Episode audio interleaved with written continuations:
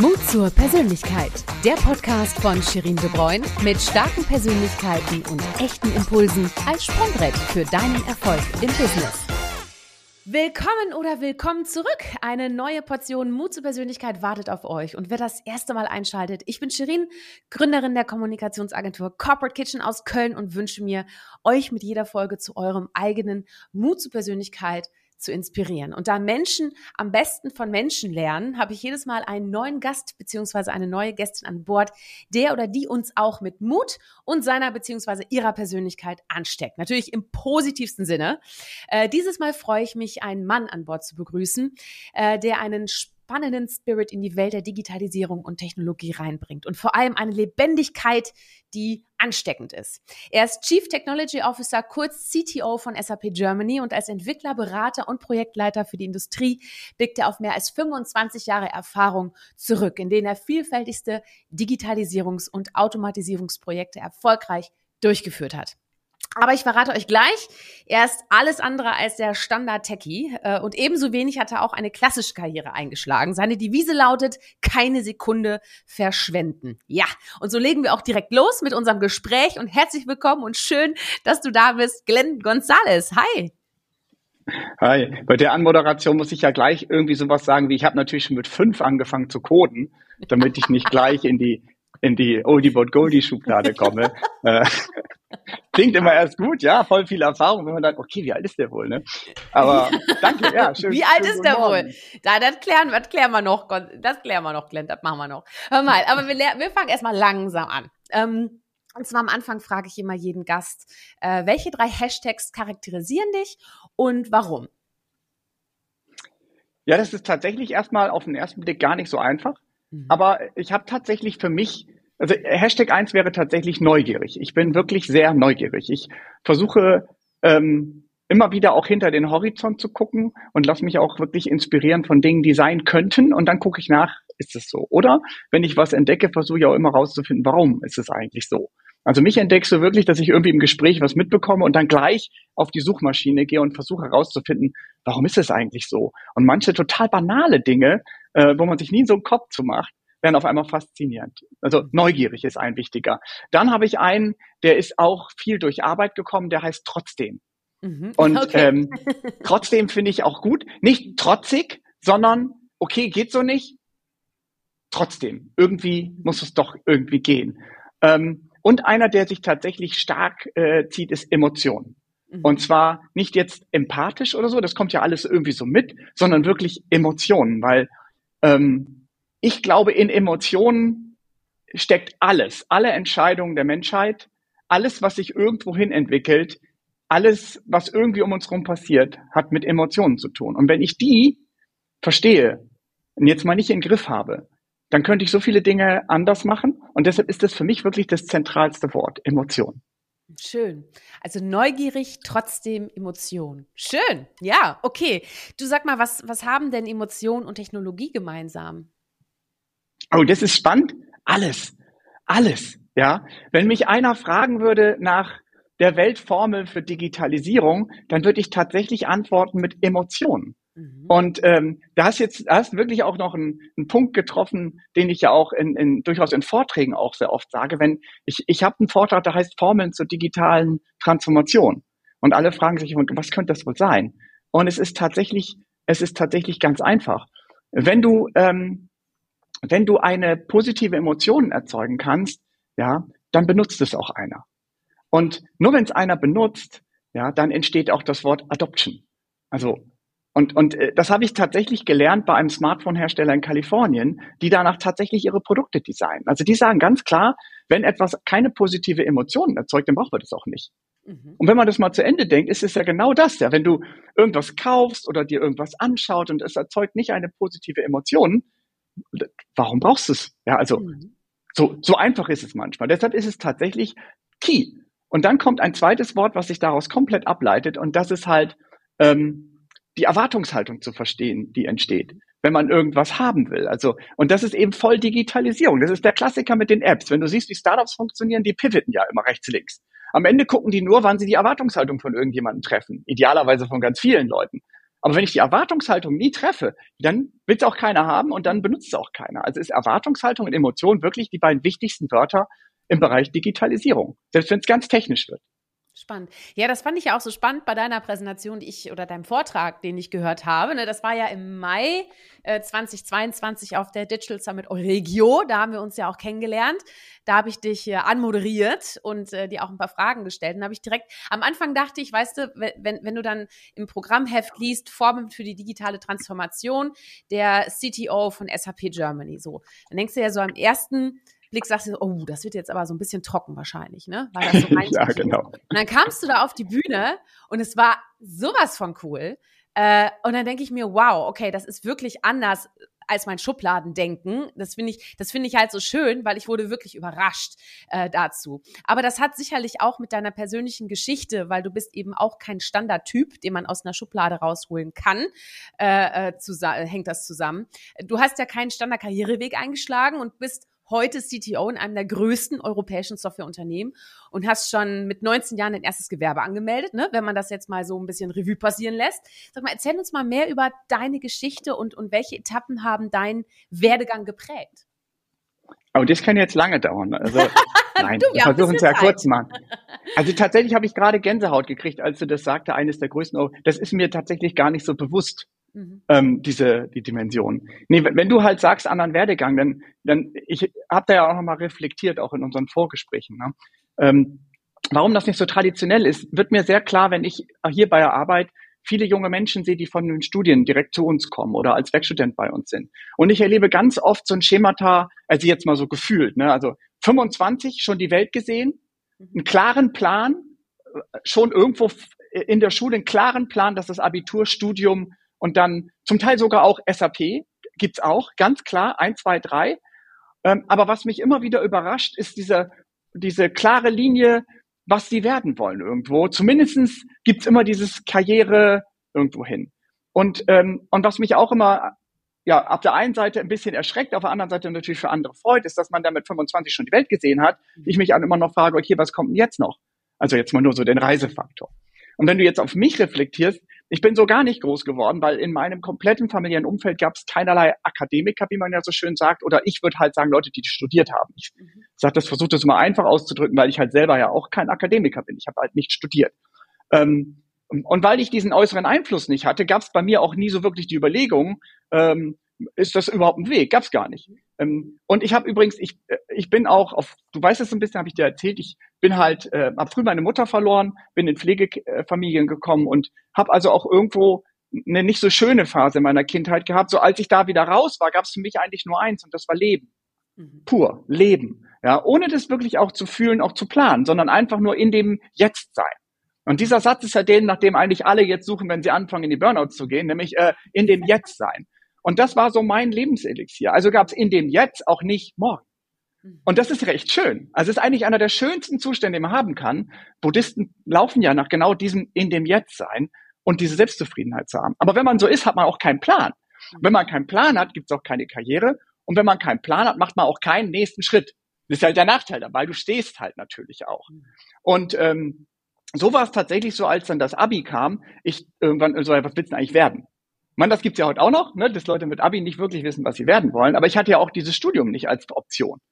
Aber ich hatte halt viele Freunde, die schon so ein bisschen Geld verdient haben, die in Lehr Lehrberufen waren, was mhm. so die damals so die Alternative war.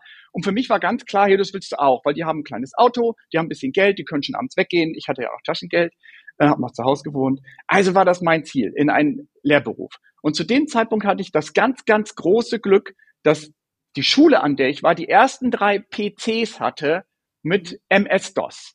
Ja, Aha. sogar noch CPM für die Älteren im Call. CPM kam davor und davor kam noch, gut, die Älteren sind vielleicht auch gar nicht mehr heute im Call. Aber, und ich hatte das ganz große Glück, dass meine Eltern mich unterstützt haben, mir einen Commodore zu kaufen. Aber auch das musste ich mir hart mit viel Streichen und Rasenmähen selber verdienen.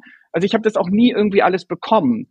Mhm. Aber das habe ich geliebt. Ich wusste nur nicht wohin. Das war einfach nur toll. Also irgendwas coden und dann passiert was oh, das kann ein Nicht-Coder nicht verstehen, dass wir das toll finden, wenn so, eine, so ein Ball über den Bildschirm hüpft, ja, und der auch noch wieder zurückkommt, wenn er die Wand berührt. Also das, diese ganzen Basics habe ich gelernt.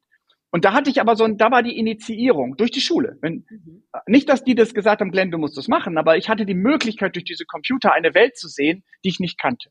Wow. Und diese Welt war jetzt unfassbar. Ich erinnere mich an jemanden, der damals schon Spracherkennung auf so einen Chip programmiert hat und bei Jugendforscht irgendwie den zweiten Platz gemacht hat. Und ich mich ernsthaft gefragt habe, wie kann der das? Wieso kann der das, der zwei Jahre alt, wieso kann der etwas bauen aus Chips, was die Sprache erkennt? Das war übrigens zu einer Zeit, wo das Rock'n'Roll war, ja. Also so ein, weiß gar nicht, wie alt der war. Ich meine, es war ja Abi, ne? Und, und dann bin ich in die Lehre gehabt, einen EDV-Beruf gelernt. Und während dieser Berufsphase habe ich halt gemerkt, da kannst ganz viel Geld mit verdienen, ja, aber eben so für andere Software programmieren. Ja. Und, und das war so der Startpunkt zu sagen, ja, du musst dir ein Unternehmen melden. Und das war auch, warum ich so früh in diesen unternehmerischen reingehe, weil ich halt gesehen habe, du kannst mit dem, was du tust, kannst du Geld verdienen, aber auch hier kein Plan sondern ich hatte dir ja diese Anekdote erzählt, wenn ich den Preis für das nächste Projekt, da habe ich kurz überlegt, was brauchst du jetzt? Ich habe einen CD-Player, kostet 900 Mark, 900 Mark. Ohne jegliche, weil ich ja kein BWL-Studium nichts hatte, ja. So, und so fing das halt an und dann ging es von alleine halt weiter. Schön. Ich weiß gar nicht, ob ich da jetzt noch was sage. Also letztendlich also, trifft man dann die Leute, die Leute und, und dann irgendwann. Ja. Ach so, das eine wäre vielleicht noch wichtig, auch für unser Thema heute. Aha. Ich hatte dann das große Glück, jemanden zu treffen, der auch so drauf war. Der hatte aber angefangen zu studieren und dann irgendwann festgestellt, du kannst viel mehr Geld verdienen, wenn du nicht studierst, weil das halt, muss ich auch ehrlicherweise sagen, es war auch ein, für mich bis heute ein Genie, weil der unfassbare Dinge konnte, die ich nicht verstanden habe. Und mit dem zusammen habe ich dann mein Business und das ich konnte halt ja, entwickelt. Mhm. Aber der hat das allererste Mal mich einem, einem Business Coach ausgesetzt. Also jemanden, der dir sowas beibringt wie Zeit- und Stressmanagement oder ähm, das hieß auch nicht Karriereplanung. Aber was die gemacht haben, diese Leute, ist mir zu zeigen, ähm, schau mal hinter den Horizont.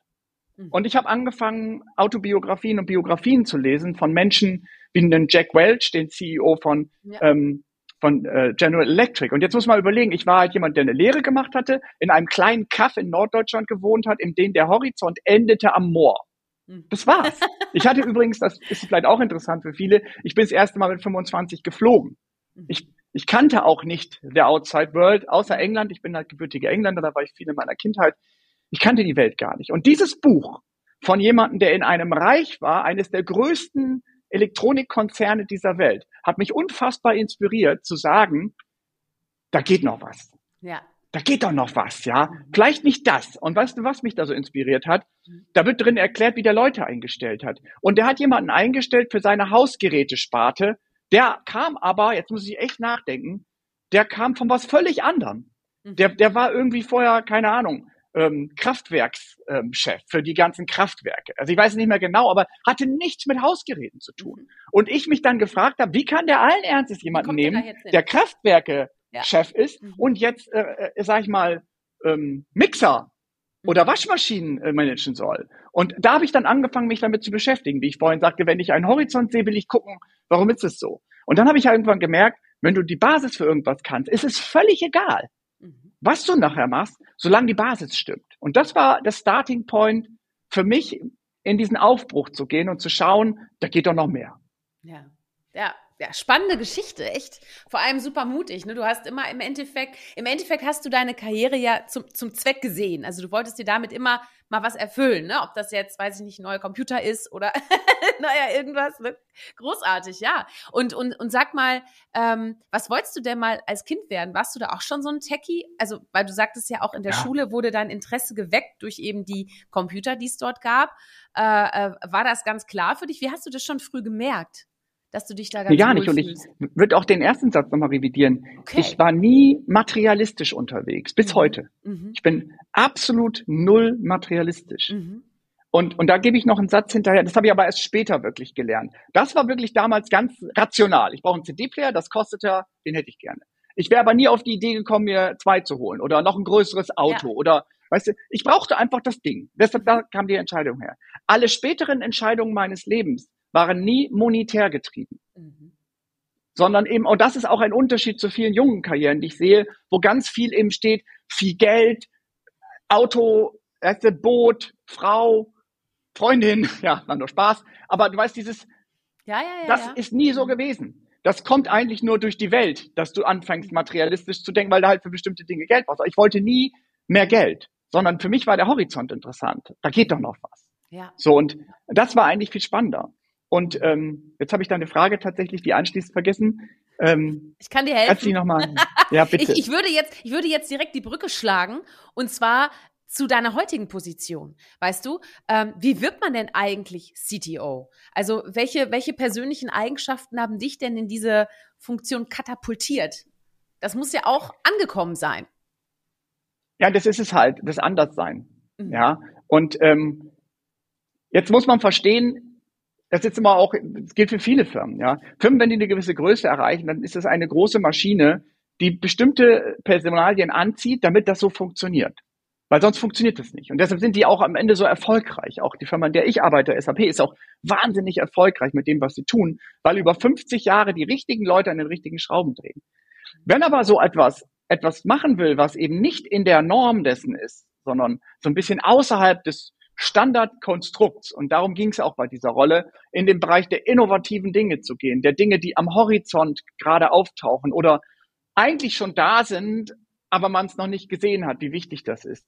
Ähm, da braucht man dann ein bisschen Andersdenker.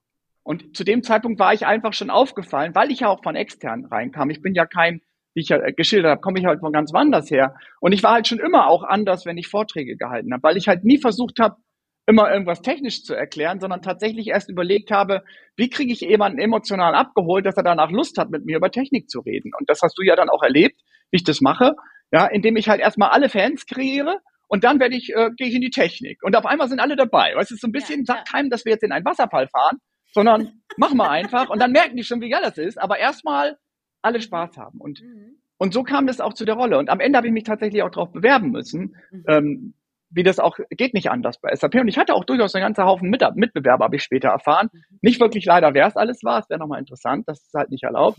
Aber ich habe am Ende natürlich erfahren, dass ich es geworden bin, weil ich halt anders bin. Mhm. Und man sich dadurch auch erhofft hat, ne, genau diesen Bereich auch dann ausbauen zu können. Und das ist auch, hat, ist auch aufgegangen, die Rechnung.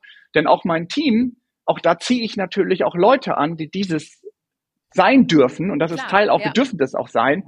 Ähm, auch leben wollen. Und das macht es dann auch aus. Und ich bin es halt auch nicht allein, muss ich ausdrücklich sagen, weil wenn ich nicht inzwischen geschafft hätte, ein Team aufzubauen, das all diese Dinge um mich rum so schön macht, wie zum Beispiel auch die Folien, die ich auch benutze, ja, das ist, das ist, ich bringe immer den roten Faden rein und die Idee und ich bin auch anstrengend, weil ich immer wieder neue Ideen habe. Aber ich brauche halt jemanden, der es dann auch gut hinkriegt, also sich da in Ruhe hinsetzt und das friemelt. Ja, das kann ich nicht. Und mhm. ohne die wird es nicht gehen. Deshalb umgebe ich mich auch immer um Leute, die mich ergänzen. Ja. Mhm. Ja, und andere Perspektiven reinbringen. Und ich liebe auch Leute, die mich challengen den ganzen Tag.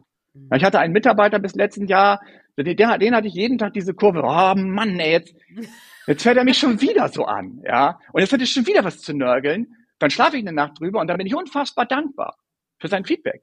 Weil das ist ein ganz wichtiger Satz übrigens für alle, die hier zuhören. Feedback ist ein Geschenk. Und es ist das schönste Geschenk, was du kriegen kannst. Und das schlechte Feedback ist das wichtigste Geschenk. Weil, wenn du etwas gut machst, sind immer Leute da, die kommen und dich loben. Immer. Super, ja. War ah, super. Ja. Mhm. Und, und selbst die sind manchmal ein Problem, weil die kommen und sagen, hey, das war total gut, Len. Mhm. Aber du erfährst nie, was denn gut war. Was war denn gerade gut? Aber was du nie erfährst, ist, dass du schlecht warst. Mhm. Und deshalb sind alle die, die mir sagen, du warst schlecht, und es muss nicht mal stimmen, das ist nochmal ganz wichtig, es muss nicht stimmen, aber die mir eine Perspektive auf das, was ich tue, gebe, die aus einer anderen Richtung kommt, ist das größte Geschenk, was man kriegen kann. Und das kann ich nur alle dazu auffordern. Du hast ja auch gefragt, wie wird man's? zuhören und, und alle ermutigen, dir die Dinge zu sagen, die du nicht gut machst. Und immer wieder, weil das ist wirklich eine große Überwindung. Und, das ist ganz wichtig, sei darauf vorbereitet. Weil es zieht dich auf jeden Fall erstmal in den Keller. Ja. Jeden Fall fühlt sich erstmal voll schlecht mhm. und denkst, wieso habe ich bloß gefragt? Es kommt aber immer dieser Moment, wo du dich davon erholst und dann feierst, dass du das gehört hast. Bevor ich nochmal auf jeden Fall darauf zu sprechen komme, äh, wie du Führung verstehst oder auch was für dich einen guten Leader oder eine Leaderin ausmacht, möchte ich nochmal erst fragen, weil es ist ja unser Thema. Wie definierst du Mut zur Persönlichkeit und was hat das mit deinem Leben zu tun? Nochmal so in deinen Worten. Also Mut zur Persönlichkeit ist, geht wieder in die Richtung, was ich ja vorhin auch mit diesen Biografien sagte. Mhm. Sich wirklich zu schauen, da geht doch noch was. Und gibt ja diese schlauen Bücher, wo immer steht, dress today as you wanna, who you wanna be tomorrow. Also mhm. zieh dich heute so an, wie der, der du morgen sein willst, ja. Das hat nicht mal damit was zu tun zu faken, sondern das hat eigentlich was damit zu tun, denke dich in deine Zukunft rein. Und das ist auch dann Mut zur Persönlichkeit, so wie ich ja auch dieses Landei war, dessen Welt total in Ordnung war. Bis ich mal, bis mir jemand gezeigt hat, was ist hinter dem da Wald. Mhm. So, und jetzt kommt eigentlich der Mut zur Persönlichkeit, ja. Und das war dieses, dieses Buch auch, dieses Stack Welch Buch, was mich initiiert hat.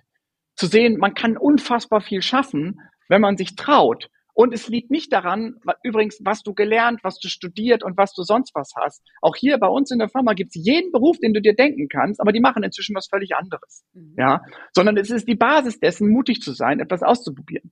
Das heißt nicht, dass ich mir zutraue, dass ich alles kann. Aber was ich definitiv gelernt habe, ist, dass ein Studium und ein Titel nicht automatisch sagt, dass du gut bist in dem, was du tust. Und dass ein anderer durchaus viel besser sein kann.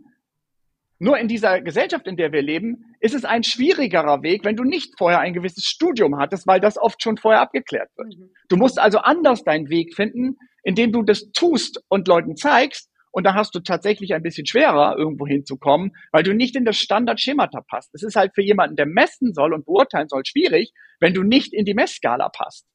Klar. Ja, das ist schwierig. Da, musst du es halt zeigen. Ne? Da muss man sich auch sichtbar machen. Sag mal, hattest du denn auch ähm, mal Zweifel? Also, das ist ja schon auch eine, eine Nummer, sich auf so eine Stelle zu bewerben. Äh, ne? Also mit viel Verantwortung in einem Riesenunternehmen. Ähm, wa was ging dir da so durch den Kopf? Kannst du dich noch daran erinnern? Oder war das für dich total klar, ich will da hin und bumm, fertig? Also im Vorfeld nicht, nein. War tatsächlich, ich bin halt jemand, wenn der gezündet ist, dann ist das wie die ersten zwei Stufen von der Space Shuttle. Dann geht es erstmal nur los, ja, vorwärts. Ähm, das nicht. Ich weiß auch noch, wie ich erfahren habe, dass ich, die, dass ich quasi die, das Jahr bekommen würde, wie sehr ich mich gefreut habe. Es war, war wirklich ein toller Moment. Mhm. Und auch das, das, das muss ich vielleicht auch nochmal, auch dieser Firma auch sagen, in der ich bin. Das war tatsächlich auch relativ untypisch für viele, weil auch hier gibt's ja Karrierewege. Und meiner ist ja ganz untypisch gewesen. Und so, aber ich habe über 800 E-Mails von Kollegen bekommen, die größtenteils gesagt haben, wie geil das ist, Entschuldigung, dass ich so deutlich sage, dass jemand, der vorher in, in einen Kundenpräsentationsjob war, CTO wird. Ja. Weil normal hätte ich noch, noch drei Stationen machen müssen. Aber man, müssen, okay. Genau. So, und das, das war für mich auch so ein Moment, wo ich sagte, ja, genau das ist es doch. Mhm. Ja, dieses Mut zur Persönlichkeit, du kannst das. Du musst nicht CDE gemacht haben, sondern du bewirbst dich jetzt auf diese Stelle, weil du weißt, dass die wissen, was du kannst und dann guckst du mal. Mhm. Und das ist eben genau, was ich sage, ja. Wenn du weißt, dass du was kannst, bloß jetzt aber nicht jetzt bitte sich hinstellen und sagen, ich bin der Größte, ne, mhm. und es nicht sein. Also, mhm. das ist schwierig. Sondern wirklich auch natürlich die Selbsteinschätzung haben zu sagen, ne, ja. ich kann das und ich glaube, dass ich es ja. kann. Und nur weil die anderen mhm. mich in ein Schema packen wollen, mhm. glaube ich daran, dass ich es kann. Das ist ganz wichtig. Nicht diese Über, Bewertung von sich selbst, mhm. sondern aber vielleicht ist besser in sich selbst gehen und wirklich feststellen, ich kann so viel mehr, als ich zeigen kann. Das ist vielleicht ein besserer Satz. Ja, und ich will, ich will eine Möglichkeit haben zu zeigen, was ich kann. Und dann entsteht nicht dieses, ich habe Angst davor. Ja. ja. Und es ist auch bis heute nie gekommen. Nun habe ich aber ja auch ein Glück, dass ich das hier so darf. Es wird auch Klar. von mir erwartet, dass ich nicht langweilig werde oder mhm. es so mache wie die anderen. Das ist ja Teil des Jobs. Mhm. Ähm, sorgt aber auch dafür, dass ich mich nicht unbedingt auf Jobs bewerben müsste, die halt gerne jemanden hätten, der in dieser Maschine so funktioniert, wie das ja. soll. Da fehlt dann auch die Fantasie zu sagen, den, der da so anders ist, das ist schwierig. Ja, ja, ja, ja, klar. Ja, ja, total spannend. Dieses, ähm, ja, also du hast sehr oft jetzt auch die Worte Horizont, ne, dass du, äh, dass du, dass es dich reizt, wenn du einfach neue Horizonte bekommst, ne, zum Beispiel auch durch Feedback oder wenn dir ein neues, ein neues Tool an die Hand gegeben wird, ne, ähm, und dass auch wichtig ist, dass du auch mit Menschen arbeiten willst, die ja auch anders sind. Ne? Wie würdest du dich dann als Führungskraft beschreiben? Anstrengend. ich bin tatsächlich oh, da hätte ich jetzt mal gerne deine KollegInnen, ob die das auch so sagen Das wäre auch bestimmt lustig. Ja, das, das weiß ich aber, dass das so ist. Und das, wenn neue zu uns kommen, ist es auch, gibt es erstmal so eine Einführung in Glenn. Okay, Weil, ähm, ja, okay. Das, da muss man ein bisschen drauf vorbereitet sein. Mir, mich hat mal einer Ideenpuster genannt. Ideenpuster? Ja. Das hat aber Ideenpuster, ja. Ähm, das hat er gar nicht böse gemeint, aber tatsächlich ist es so, wenn ich in, in meine, ich sage halt immer oft, sag ich, ich melde es auch an und sage, ich bin im Brainstorm-Mode. Weil meistens geht meine Stirnfalte dann zusammen, dass alle denken, oh je, der Glenn wird gleich irgendwie durchdrehen und irgendwelche Leute schimpfen oder so. Aber nein, das ist meine Denkerstirn, die dann kommt, die ist dann so grimmig. Aber dann gehe ich in meinen Brainstorm-Mode. Und wenn ich das mache, dann ist es tatsächlich so, dass ich Ideen relativ schnell entwickle und dann da, von da, hops, gehe ich nochmal nach links oben und dann wieder nach rechts unten. Mhm. Und, und dem zu folgen ist anstrengend. Ja, mhm. so deshalb äh, bereite ich Leute auch doch vor, dass das kommen wird. Am Ende dieser Session ist es aber so, dass ganz viel auf einmal da ist mhm. und jetzt beginnt sortieren. Mhm. Ja, das ist so ein bisschen wie Brainstorming-Mode. Ähm, und da versuche ich Leute reinzubringen. Das ist anstrengend, aber der Output ist natürlich großartig, weil du dich halt traust, irgendwo hinzudenken, wo du nicht hinkommst, wenn du ständig sagst, erstmal das erklären, Klar. dann das und dann müssen wir das machen. So, deshalb anstrengend. Aber, mhm. und das werden auch alle bestätigen, ich gebe sehr, sehr viel Luft für die Eigenentwicklung, oft zu viel Luft. Also mhm. Ich persönlich glaube nicht daran, dass ein Team ohne jegliche Führung, lass uns das Führung nennen, funktioniert, weil die Voraussetzung dafür ist, dass alle im Team das können. Mhm. Und das ist ganz selten so. Sondern irgendwo, egal, und ich selbst der selbstbewussteste Mensch der Welt, selbst der größte Anführer der Welt, braucht immer einen, der dann irgendwo sagt, nochmal so, was ist eigentlich, wenn er dann da? Der ein oder andere nennt das mhm. Berater. Was anderes ist das ja auch nicht, ja. Aber völlig autonom das Richtige immer zu tun und das auch noch in einer Truppe von x Leuten. Klar, ja. Das kann der Mensch an sich nicht. Dafür sind wir zu sehr, nicht nur zu, wir sind ja alle völlig individuell. Das würde ja bedeuten, wir schaffen es so eine Art, ja, wie die, wie die Ameisen halt, ne, dass wir quasi schaffen, als Schwarm oder zu funktionieren. Und das mag funktioniert haben in bestimmten Experimenten, aber ich habe es noch nicht gesehen. Was ich damit sagen will, ist, wenn man zu viel macht, alle, was ihr wollt, es wird schon gut, das funktioniert halt nicht. Mhm. Aber sehr viel Freiraum zu geben und, und sehr viel mehr als normal vielleicht üblich ist, erzeugt halt genau das, was ich sage. Man kommt schneller in diese Stretchzonen rein. Auch ein ganz wichtiges Wort. Wenn man wachsen will, muss man sich in seine Stretchzone und Stretchzone tut immer weh. Mhm. Ist nie gut. Cool, also ich kenne nur Komfortzone. Stretchzone kenne ich noch nicht. Das ist gut, ja? Ja, das ist, das ist eigentlich die, ja, die Stretchzone kommt nach der Komfortzone direkt. Ich habe das mal schön dargestellt, habe ich glaube ich auch in irgendeinem Training mal gelernt. Mhm. Du hast ja deine Komfortzone, in der alles gut ist, ja? Mhm. So, deine Komfortzone ist wahrscheinlich jetzt in so Interviews, so Leute wie ich, da fühlst du dich safe. Wenn aber jetzt Barack Obama vor dir sitzen würde, würdest du wahrscheinlich in die Stretchzone kommen. Nämlich, du würdest nervös werden. Dich schätze ich zwar so ein, dass du dann sagst, all in, ich mache das jetzt mal so, ja, und genauso wie ich ja. sonst auch mache, weil was soll passieren? Und Barack Obama wird es wahrscheinlich auch hinkriegen. Aber vielleicht, vielleicht ein bisschen krasser, du würdest halt Donald Trump vor dir sitzen haben. Dann kommst du in deine Stretchzone. So, und jetzt hast du die Option, mache ich das, mache ich das nicht. Wenn du es nicht mhm. machst, bleibst du, kommst du in deine Stretchzone nicht. Wenn du das mhm. machst, bist du danach gestretcht, weil deine Komfortzone hat sich gerade erweitert. Das nenne ich Stretchzone. Okay, und das okay, ist ganz wichtig. Mhm. Mhm. Die Stretchzone darfst du nie überstrapazieren. Wenn du nämlich jemanden zu sehr stretcht, dann verbrennt er in der Aufgabe. Ja.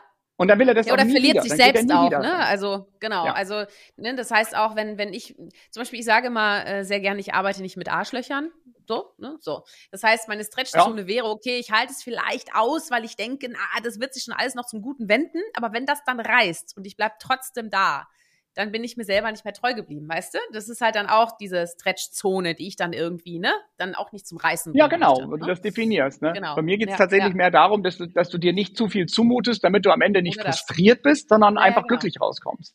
Das ist eigentlich so, und das ist tatsächlich ein schmaler Grad, mhm. weil zu wenig Stretch und zu viel Stretch, deshalb Stretchzone ist für mich ein schöneres Wort als also man sagt ja, verlass die Komfortzone, aber viel wichtiger ist das, was dann kommt, nämlich die Stretchzone. Wie viel verlasse ich denn meine Komfortzone? Das ist ja, ja wie bei wie bei Athleten und und und Topsportlern. Mhm. Ja, wenn die nicht ständig, die gehen ans letzte Ende der Stretchzone. Ja, also die ja. müssen dann möglichst, damit sie, die haben es ja eilig. Ja. Ja. Ja. Wobei ja, wir es eigentlich wenn, auch alle wie eilig haben sollten. Und da kann es auch reißen. Muskulär, verstehst du? Wenn sie übertreiben. Also jetzt genau. im sprichwortwörtlichen Sinne auch, ne? Ja, ja, genau. Genau, und das okay. passiert ja auch oft. Das heißt, äh, Luft zur Entfaltung lassen, aber trotzdem äh, ja, es irgendwo eingrenzen, ähm, ne, wenn es um Mitarbeiterführung geht. Was macht denn für dich eine gute Führung aus? Was muss ein Leader oder eine Leaderin an Persönlichkeit mitbringen, in der heutigen Zeit vor allem auch, weißt du? Ich denke, erstmal Vorbild ist schon mal ganz wichtig. Man sollte mhm. schon immer das tun, was man auch von anderen mhm. auch irgendwo erwartet, ja. Ähm, das ist schon mal ganz wichtig. Und was ich auch, was ich für sehr wichtig halte, ist tatsächlich ähm, das emotionale Umfeld der Mitarbeiter zu verstehen, soweit man das halt auch darf und kann. Also ideal wäre ja sogar, wenn man ein bisschen ins Private das verstehen würde, weil manchmal, oder nicht manchmal, in den allermeisten Fällen wird ja das Verhalten von jemandem komplett von dem bestimmt, in dem Hier und Jetzt, wo er gerade ist. Und es ist halt nicht nur der Job, der einen beeinflusst. Also mhm. sehr mit, mit Antennen wahrzunehmen, was ist hier gerade los? Also warum, warum funktioniert es nicht? Und, und da ist halt ganz wichtig, dieses Vertrauen aufzubauen. Und das habe ich zum Glück fast immer hingekriegt mit meinen Mitarbeitern, dass die auch kommen und mir private Sachen sagen, wenn die massiv den Job beeinflussen. Mhm. Und, und ich dann auch, das, das, das, da freue ich mich dann auch, auch wenn ich dann leider immer auch was zu hören kriege, was mich ja auch wieder indirekt belastet, immer okay. Aber dann freue ich mich, weil ich halt dann direkt sagen kann, verstehe ich. Mhm. Nimm dir erstmal ganz viel Luft. Mhm. Regelt das erstmal alles. Und, und, oder was auch immer das gerade ist. Das ist für mich wichtig. Wenn ich das erreiche, dann habe ich eine Vertrauensbasis aufgebaut, in der man auch zusammen sich weiterentwickeln kann. Und dafür gehört halt auch zu verstehen, warum macht jemand das und wo sind auch die Grenzen, wo beginnt die Stretchzone und wo nicht. Deshalb rede ich viel über diese Themen auch mhm. mit den Mitarbeitern, wo sind deine Stretchzonen und auch das, und, und was auch wichtig ist, nicht jeder will auch stretchen. Das ist auch ja, nochmal ja, so ein ganz wichtiges ja. Ding. Ne? Mhm. Ähm, nicht jeder will ja immer irgendwo hin. Und das ist auch nochmal ganz wichtig, auch vielleicht hier, auch in diesem ähm, Erfolg ist nicht immer mehr, mehr, mehr. Für mich ist der ultimative Erfolg, völlig zufrieden zu sein in dem Hier und Jetzt. Mhm. Aber warum sollte man denn da rausgehen, wenn man völlig zufrieden ist? Und in meinem Fall, früher, also ganz ehrlich, wenn ich jetzt immer noch einen ganzen Tag im Freibad abhängen würde und also alles für super, wäre ich ein super glücklicher Mensch. Hätte ich wahrscheinlich viele der Dinge nicht gesehen und erlebt, die dann danach alle so kamen. Mhm. Aber ich wäre ja nicht unglücklicher gewesen, weil ich ja gar nicht weiß, was da noch so alles ist. Deshalb, für mich ist das ultimative Glück das Ziel. Und deshalb muss man halt auch immer aufpassen, wenn man halt immer wieder weiter, weiter, weiter will, ob das wirklich das Ziel ist. Mhm. Weil das kennst du ja, ne? Du gehst in Rente und dann kommt der Herzinfarkt. Ja. Man kann und in meinem unmittelbaren Umfeld habe ich. Um, um es zu genießen, ne? Das finde ich halt zum Beispiel auch super traurig, ne? Wenn ich Menschen höre, ja, ich muss ja auch nur noch irgendwie 25 Jahre durchhalten und dann, und dann endlich kann ich das machen, was ich schon immer machen wollte. Ne? Das, ja. das, das ist so traurig, finde ich auch. Aber ja, ich meine, es ist natürlich auch ein, ein, äh, ein Luxus, den Job auszuüben. Denkst du, es ist ein Luxus, einen Job auszuüben, für, für den man geschaffen ist? Also muss man da auch schon viel Glück haben? Ich meine, du äh, bist jetzt auch nicht, nicht unter Akademikern groß geworden und hast es trotzdem an die, an die Spitze geschafft, weißt du? Ähm, denkst du, das ist ein Luxus, ähm, zu sagen, äh, ich arbeite jetzt, ähm, ich mache jetzt sofort das, was mich glücklich macht? weiß gar nicht, es ist ja letztendlich ist es Mut, unfassbarer mhm. Mut, etwas zu ändern. Also der, ich, ich nenne es nicht Luxus, es ist, es ist das absolute Glück, das zu tun, indem man glücklich ist. Mhm. Sagen wir es mal so. Mhm. Ja, so. Und wenn man es nicht ist, wenn man feststellt, dass man nicht glücklich ist mit dem, was man jeden Tag tut, dann beginnt Mut. Mhm. Und es ist immer Loslassen und immer Risiken. Und je, je mehr du im Leben stehst, also der Single hat eine völlig andere Umgebung als ein Papa mit drei Kindern und der Hauskredit läuft. Das heißt, für mich ist es immer Mut. Und zwar bei dem einen erstmal ein bisschen weniger, bei dem anderen mehr, aber auch das ist von der Perspektive abhängig. Für den Single, der noch nichts hat, ist es vielleicht trotzdem wahnsinnig emotional mutig zu sagen, ich schmeiß das jetzt hier alles hin. Mhm. Mein ganzes Studium, was ich sechs, sieben Jahre gemacht, schmeiße ich alles hin, mal jetzt was völlig anderes. Mhm. Für ihn ist es emotional derselbe Stress wie für den Papa mit drei Kindern und Haus, der jetzt seinen Job wechselt und nicht genau weiß, ob er durch die Probezeit kommt in dem neuen Arbeitgeber. Beide werden wahrscheinlich denselben Stresslevel haben. Aber in beiden Fällen ist es unfassbarer Mut zu sagen, das hier ist es nicht. Und ich gehe. Und ich hatte übrigens auch so eine Phase, ich weiß nicht, ob ich das erzählt hatte. Ich war ja nach der Lehre, habe ich mich ja direkt selbstständig gemacht damals. Und dann hatte ich eine Phase, wo es nicht so gut lief und habe mich einstellen lassen.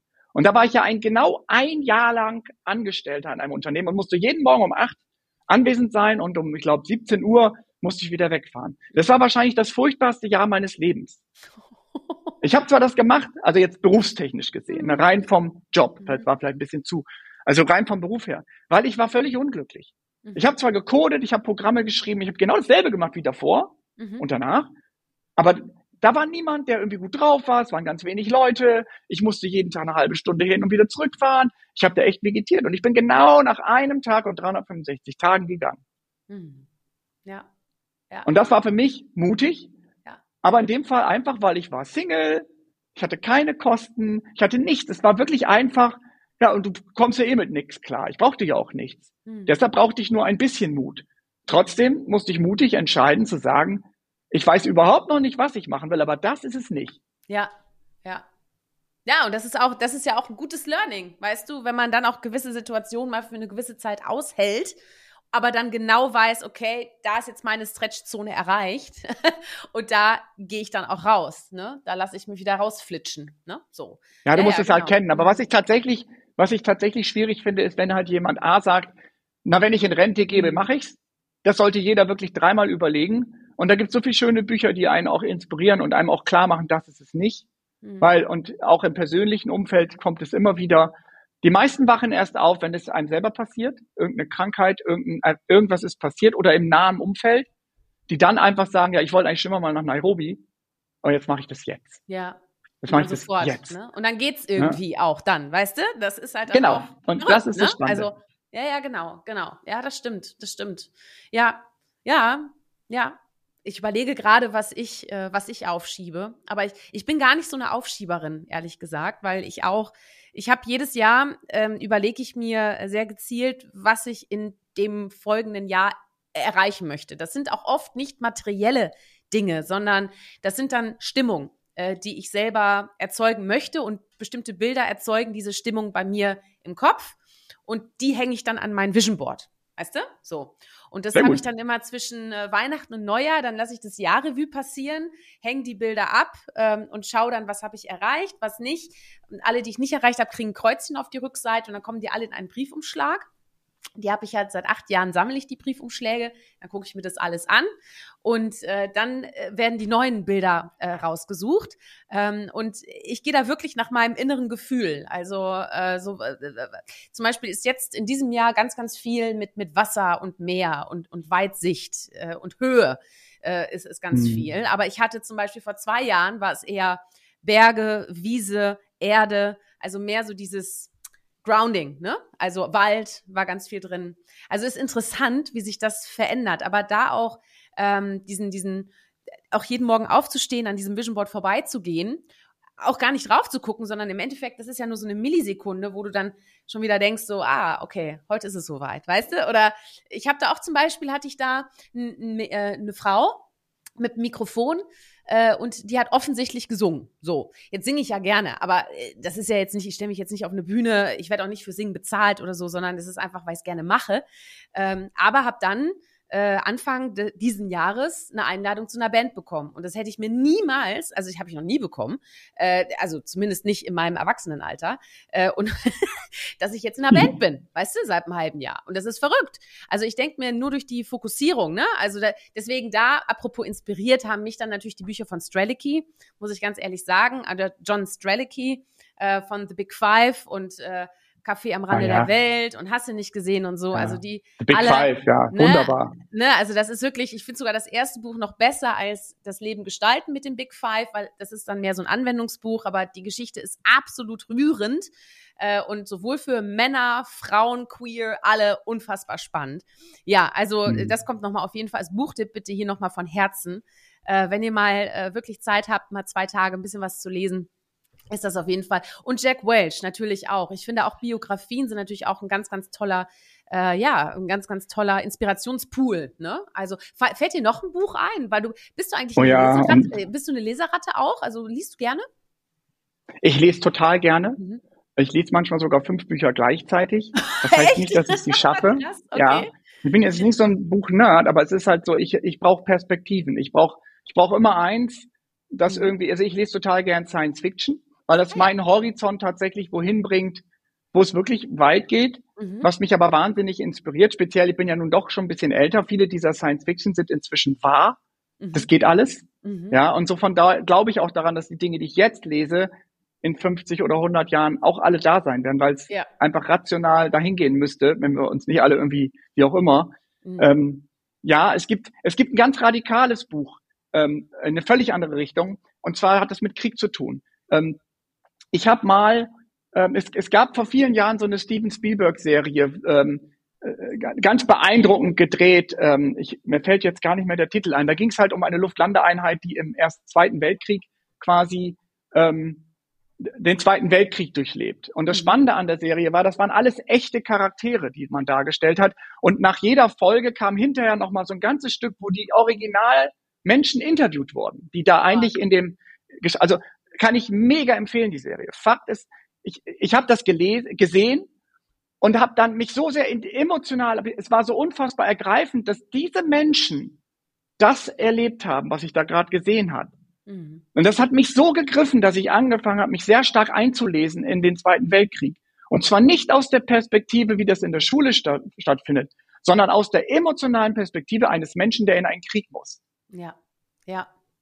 Und das hat mich, das hat mich wirklich Monate beschäftigt, bis ich am Ende die Biografie von äh, Marshall gelesen habe, der ja. den Marshallplan mhm. erfunden hat. Es ist so ein Schinken, ein Monster-Schinken. Ich habe das Ding nicht mehr weggelegt. Mhm. Weil was die, was, was in diesem Buch wirklich rüberkommt, ist, man kann alles, wenn man muss.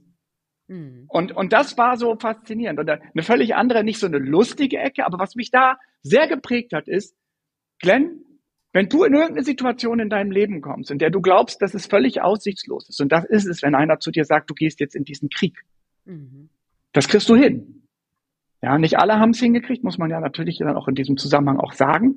Aber die, die dann danach in diesen Interviews waren, die waren durch Dinge gegangen, das können wir beide uns in den schlimmsten Sachen nicht, nicht vorstellen. vorstellen. Ja. Ja, ja, absolut. Und das war sehr, sehr inspirierend als Buchtipp, weil das hat mir auch irgendwo gezeigt, was die Menschen machen können. Das war jetzt natürlich eine Kriegssituation. Am Ende hat das aber ja dazu geführt, die Welt wieder in ein besseres Fahrwasser zu bringen, mhm. die Dinge wieder irgendwie ins Lot zu kriegen. Und das hat mich auch wahnsinnig inspiriert. Völlig andere Ecke.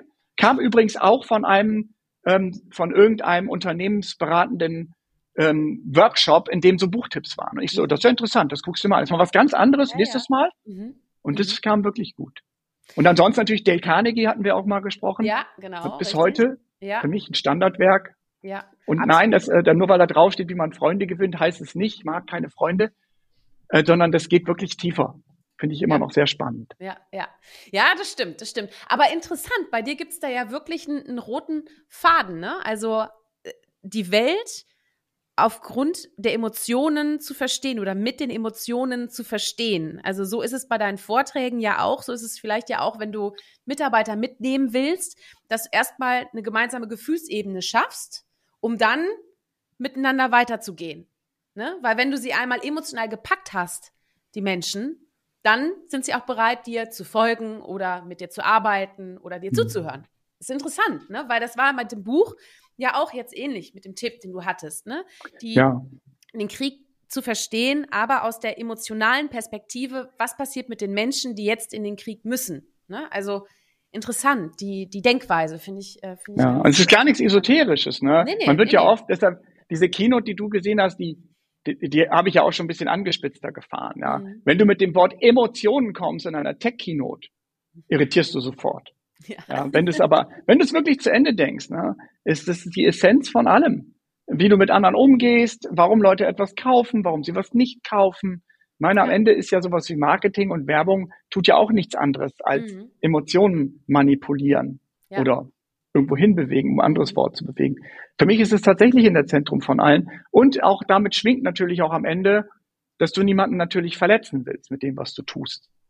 Das ist halt auch wichtig, weil du halt auch immer dann denkst, na ja, eigentlich will ich ja nicht, dass der da gegenüber irgendwas Negatives dadurch erlebt.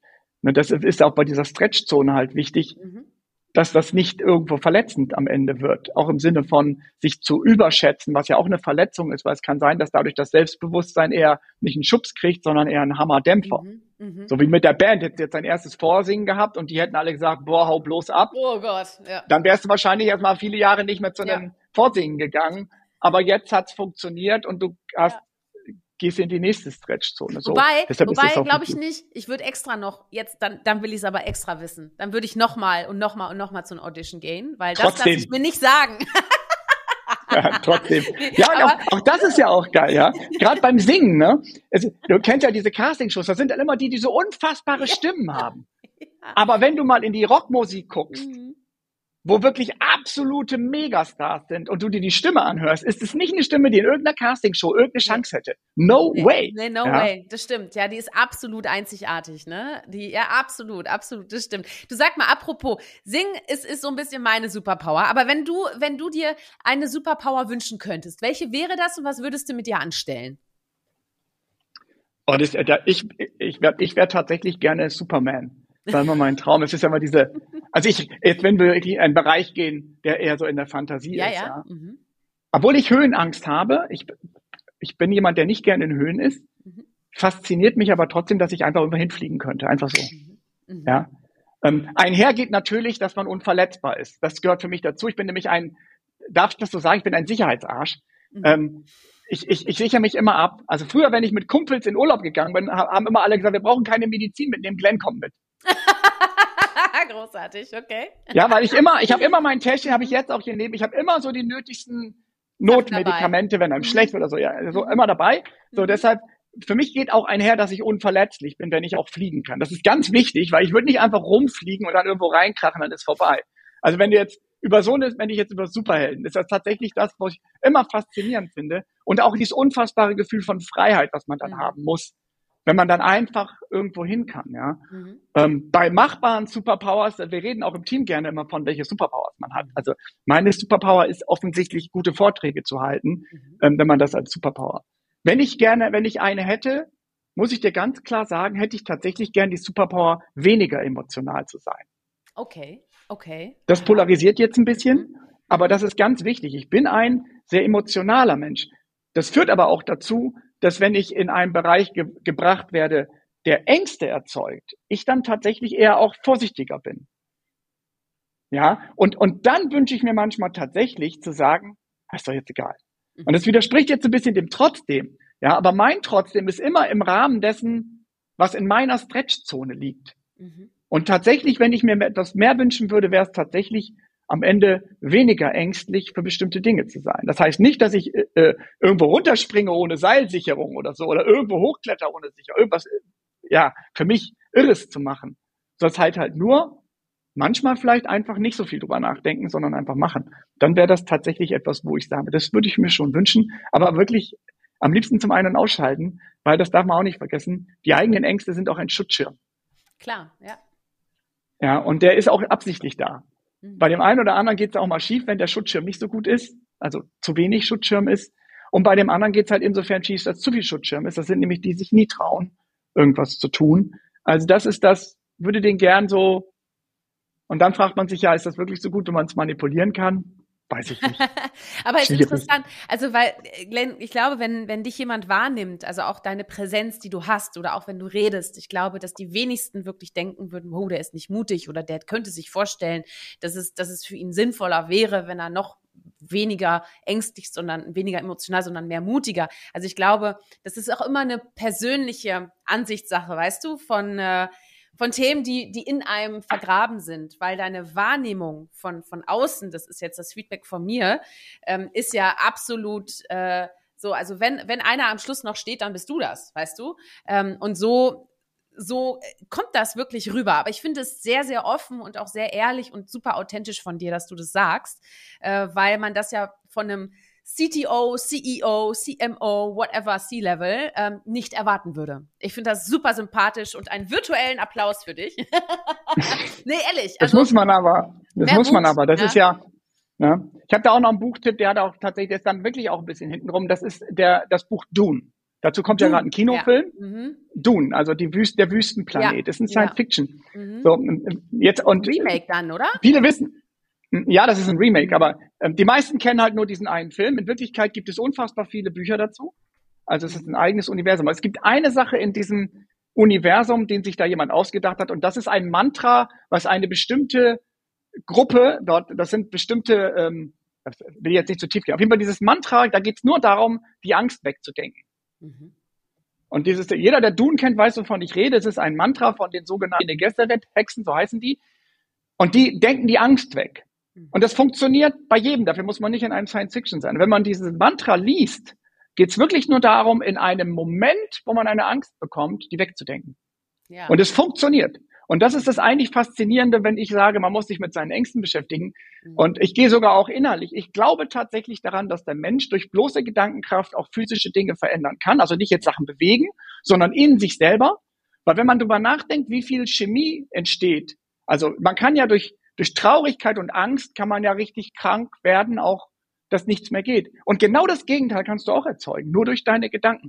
Und mhm. das fand ich so faszinierend an diesem Mantra, ich kann es tatsächlich immer noch nicht auswendig, aber wenn mal die Ecke so ein bisschen brenzlig wird und ich das wegdenken muss, dann ist das nicht wegatmen, sondern wegdenken. Und es funktioniert total gut.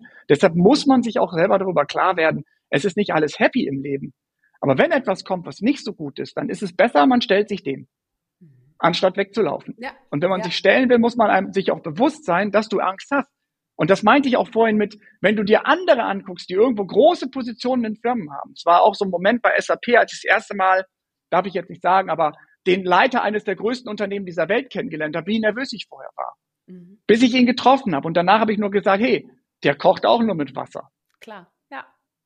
Seitdem habe ich nie wieder irgendwie Muffe gehabt, wenn ich irgendeinen Big Leader treffe. Nie. Mhm. Deshalb Barack Obama würde mir wahrscheinlich mich drauf freuen. Ja. ja. Auf einen Trump würde ich mich auch freuen. Auf eine andere Art, ja. Aber das sind genauso Menschen wie du und ich, die hatten einen anderen Werdegang. Und wenn man das weiß, geht man auch anders in so eine Gespräche Stimmt. rein, was einem dann auch wieder hilft, selber sich zu entwickeln. Ne? Ja, absolut, absolut. Du, jetzt möchte ich mit dir noch mal einmal ganz kurz, bevor wir zum Finale kommen, in die technologische Ecke rein. Hör mal, welche, auf welche Erfindung technologischer Natur freust du dich am meisten? Vielleicht gibt's die ja noch gar nicht, aber in Zukunft so.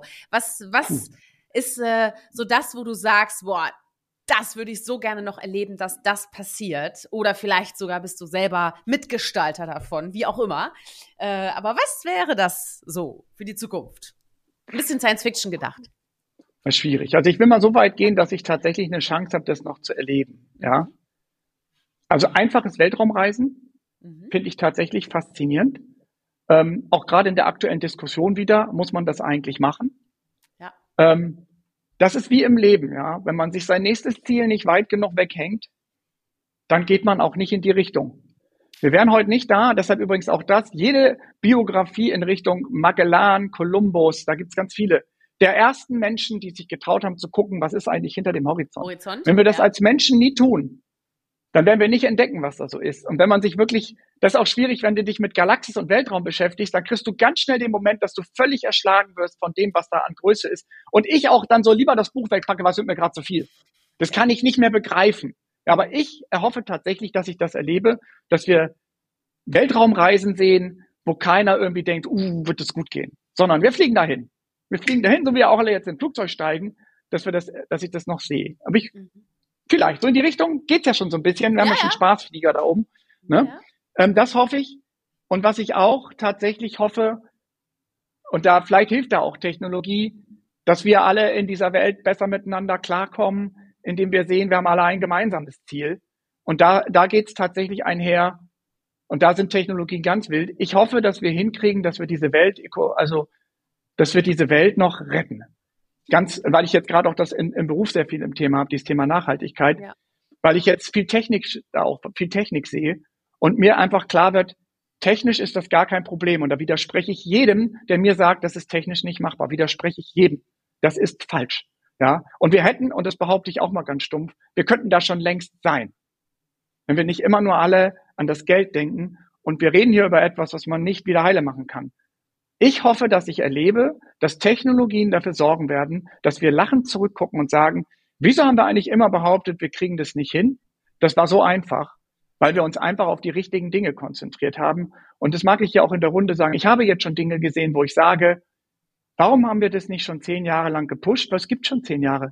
Mhm. Es hat nur keiner sehen wollen, dass das hier in die, Markt, in die Märkte geht.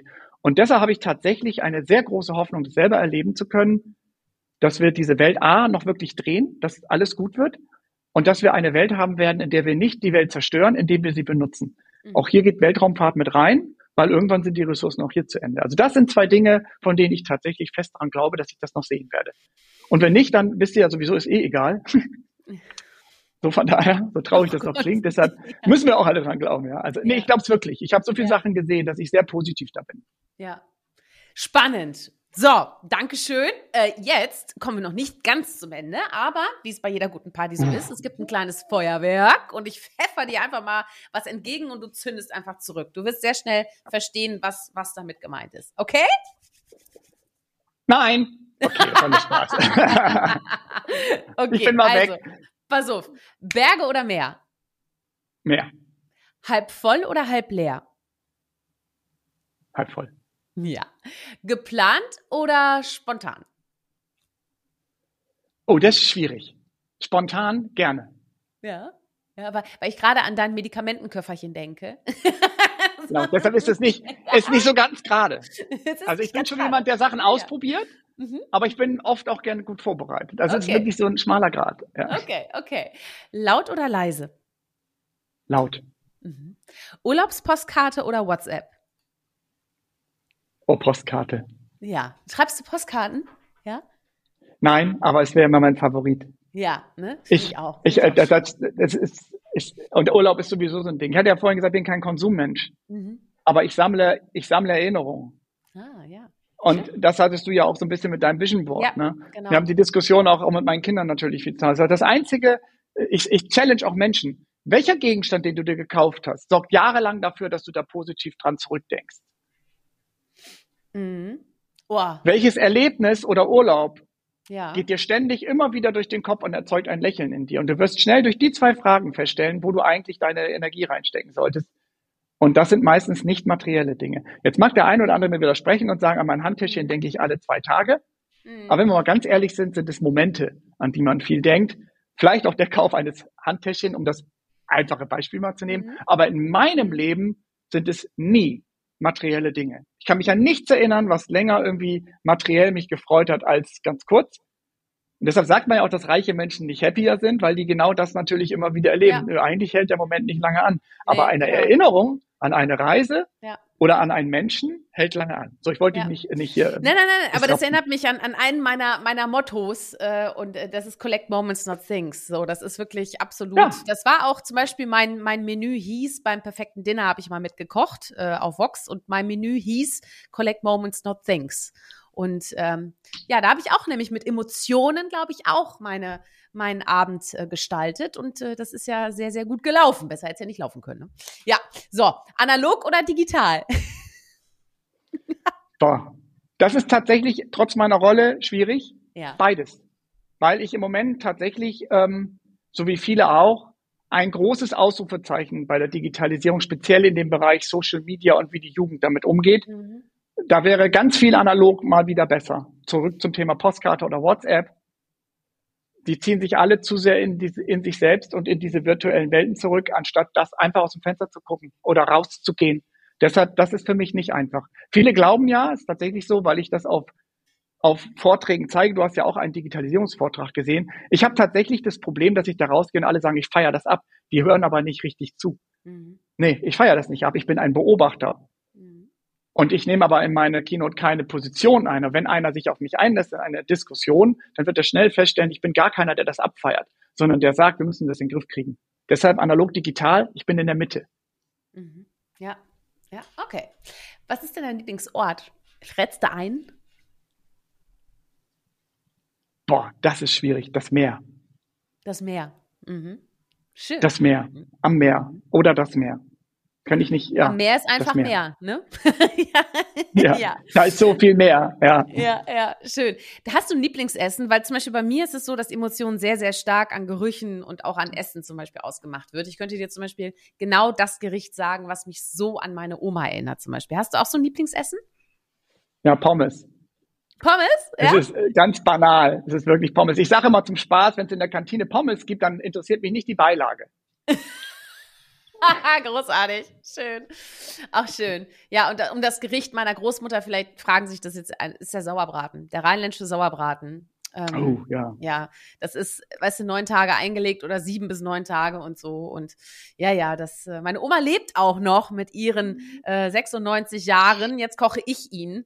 Äh, und äh, ja, Und du kannst es auch, das ist schon mal wichtig, ja. Ja, ja, sie hat es mir beigebracht. Also äh, und seit zehn Jahren habe ich jetzt dran gearbeitet und jetzt dürfte ich behaupten, dass das durchaus äh, für die nächste Generation dann auch mal weitergegeben werden kann. Okay, und, um mich jetzt nicht zu einfach darzustellen, Pommes ist tatsächlich das Erste, was mir sofort einfällt und es ist sicherlich auch mein Lieblingsgericht. Aber ich habe natürlich auch solche Art Essen, wo ich weiß, boah, ja. dafür gehe ich ja. gerne irgendwo ja. hin und esse was, ja? ja. Aber das würde jetzt die Sendung vielleicht nicht ja. sprechen. Aber wenn du so ad hoc, dann sind Pommes. Pommes, jawohl. Du sage mal, Lieblingsdrink, hast du einen? Wenn wir uns mal sehen, was, was magst du da haben? Okay, muss ich mich jetzt ein bisschen outen. Ne? Ich trinke keinen Alkohol mhm. ähm, und das auch schon sehr lange nicht. Und das ist übrigens ein Thema, könnten wir einen weiteren Podcast füllen. Mhm. Und ich möchte all denen da draußen sagen, nein, ich bin nicht krank, nein, ich bin auch nicht komisch und ich bin auch nicht irgendwie von einer anderen Ecke, sondern ich habe einfach für mich beschlossen, dass das Preis-Leistungs-Verhältnis nicht stimmt. Was meine ich damit? Wenn ich Alkohol trinke, fühle ich, also ich fühle mich danach vergiftet. Also habe ich irgendwann mal sehr früh, und das war schon mit 19 beschlossen, kein Alkohol zu trinken. Es gab ein paar Einbrüche, muss ich ja zugeben, auf dem Weg dann zu dem Alter, wo ich jetzt bin. Aber jetzt bin ich tatsächlich da, dass es für mich, meine Entscheidung, keinen Sinn macht. Deshalb gibt es keinen kein Drink, wenn du den alkoholisch meinst. Mhm, ja, wenn wir über einen anderen Drink sprechen, dann ist es tatsächlich, obwohl ich extrem gesund lebe, ist es eine Cola auf Eis mit Zitrone. Oh ja, okay. Gut zu wissen. Gut zu und eine Coca-Cola, muss ich leider sagen, ohne Schleichwerbung zu machen. Ähm, und, das, und es muss heiß sein. Also das ja. ist es. Okay. Das ist so ein okay. Okay, gut. Ich merke mir das, Glenn. Ne? Ich merke mir das, ja. weil ich frage das natürlich auch jeden meiner GästInnen. Deswegen äh, kommt auf meine Liste drauf. Schön. Du, hör mal, ich, äh, ich könnte noch stundenlang mit dir weiterreden. Äh, es war wirklich ein ganz, ganz tolles Gespräch. Ich habe nur noch eine letzte Frage an dich. Äh, und die hat es ein bisschen in sich. Und zwar, warum braucht unsere Welt Mut zur Persönlichkeit? Glenn, da finde ich jetzt ganz spannend, was du dazu zu sagen hast. Ja, letztendlich, es geht ein bisschen in alles, was wir gesprochen haben, ja. Wir werden nie irgendwie uns weiterentwickeln, wenn wir nicht schauen, was noch geht. Und das beginnt immer mit dem Menschen. Wenn, wenn ein Mensch nicht sieht, dass mehr geht als da, wo er steht, dann wird er nicht weitergehen. Und Mut zur Persönlichkeit zahlt deshalb darin ein, weil unsere Umgebung uns oft klein macht. Absichtlich oder unabsichtlich. Oder wir machen uns selber klein durch die Umgebung. Wie ich vorhin halt sagte, als ich damals aus der Lehre rausging und geguckt habe, wo kann ich mich bewerben, habe ich mich einfach nicht getraut, bei solchen Firmen mich, weil ich halt immer gedacht habe, die nehmen eh nur Studierende. Ja, Mut zur Persönlichkeit ist wirklich zu schauen, wer kann ich denn sein und mich dahin zu entwickeln und dann mit dem entsprechenden Selbstbewusstsein auch aufzutreten und zu sagen, ja, ich kann das. Mhm. Ja, und ich zeige euch auch, dass ich das kann. Ähm, und deshalb brauchen wir das in jedem von uns.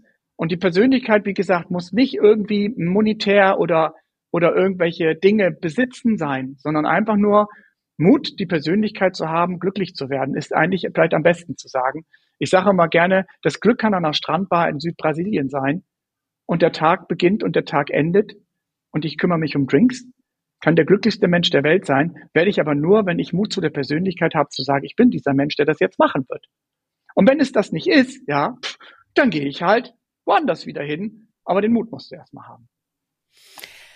Glenn, ich danke dir ganz, ganz herzlich für deine Zeit und ich fand es super, ja, nicht nur ermutigend, sondern auch wirklich richtig inspirierend. Ich fand es richtig, richtig toll, äh, mit dir zu sprechen. Ich hoffe, du hast dich auch wohl gefühlt. Habe ich irgendwas vergessen, Glenn? Habe ich irgendwas, musste ich noch irgendwas fragen? Nö, wahrscheinlich nicht, ne?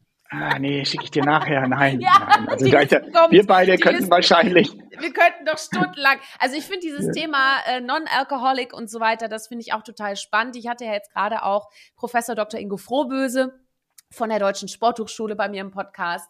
Ist auch ganz, ganz spannend, was wir da über Ernährung, Bewegung, äh, und auch Regeneration und was das alles auch mit Mut zur Persönlichkeit oder welchen Einfluss die drei Faktoren auch auf die mhm. Persönlichkeit nehmen, zu tun haben. Deswegen, äh, ich bin auch sowieso, ich mag das ja sehr, sehr gerne, diese Gesundheitsperspektive, ne? Weil ich sage auch immer, du mhm. bist Watte Fritt, ne? Das ist halt einfach so, wie der Münsterländer sagt, ne? Sagt er das so? Ich weiß es gar nicht. Du bist Watte Fritt. Das weiß ich gar nicht. Hat das da mit Fritten zu tun? Nee. Aber. Sherin, ich würde dir da gerne eine zweite Perspektive noch drauf geben, wenn du das mhm. Thema, ich werde es auch wahrscheinlich sogar ein Podcast wert.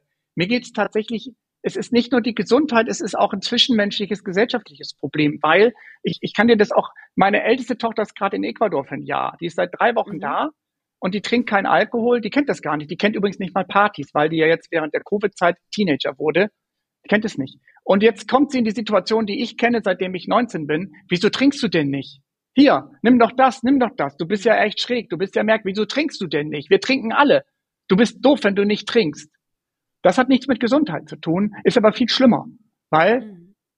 ich habe Jahre gebraucht, Leuten klarzumachen, dass, dass ich nicht krank bin, wenn ich sage, ich trinke nicht. Und bis heute, wenn ich in einer Konversation bin und sage, ich trinke keinen Alkohol, fragen sie mich alle, warum nicht. Ja? ja? Hat dich schon mal jemand gefragt, warum du Alkohol trinkst, um das mal komplett umzudrehen? Ja, ja, aber mich Wenn haben auch schon ganz viele gefragt, warum ich keinen Alkohol trinke. Bei Frauen gibt es da ja auch noch die Möglichkeit, ich sei schwanger oder was weiß ich, weißt du? Das war halt dann auch. Und dann habe ich da irgendwann mal meine Antworten, also ich trinke Alkohol, aber ich habe halt anderthalb Jahre gar keinen getrunken, also gar nichts. Und mhm. äh, da wurde ich auch ein bisschen doof angeguckt. Aber gut, hör mal, das, mal gucken, vielleicht ist das jetzt nochmal die, äh, die Einladung zu einem Deep Dive, wo ich dann nochmal äh, nach meinen 100 Wochen, 100 Köpfen auf die Idee komme, mit dem Glenn zu reden. ja, Sehr jederzeit. schön. Sehr Spannendes gut. Thema. Cool. Okay, Glenn, ich danke dir ganz herzlich und auch euch allen ganz, ganz herzlichen Dank fürs Zuhören. Ich hoffe, ihr habt viele Impulse für euch mitnehmen können, die euch ermutigen, auch euren eigenen Mut zur Persönlichkeit persönlich, aber auch im Job einzubringen. Und wenn euch diese Folge gefallen hat, dann hört euch direkt die nächste an. Gibt noch eine ganz tolle Archivauswahl und äh, ja, jede Woche Freitag kommt ja auch die neue Folge. Äh, bewertet es gerne, gebt Sternchen, volle Punktzahl äh, und teilt auch gerne auf LinkedIn. Da bin ich natürlich auch unterwegs, der Glenn ja auch auch. Also äh, wir freuen uns auf Feedback, ne? Ganz, ganz wichtig und Gold wert. Ja, also ich sage jetzt nur noch, seid mutig, zeigt Persönlichkeit. Eure Shirin. Ciao. Ciao. Tschüss. Hol dir deine Portion Mut zur Persönlichkeit. Alle Folgen zum Podcast findest du unter www.mutzupersönlichkeit.de als Video bei YouTube und bei eingängigen Podcastdiensten.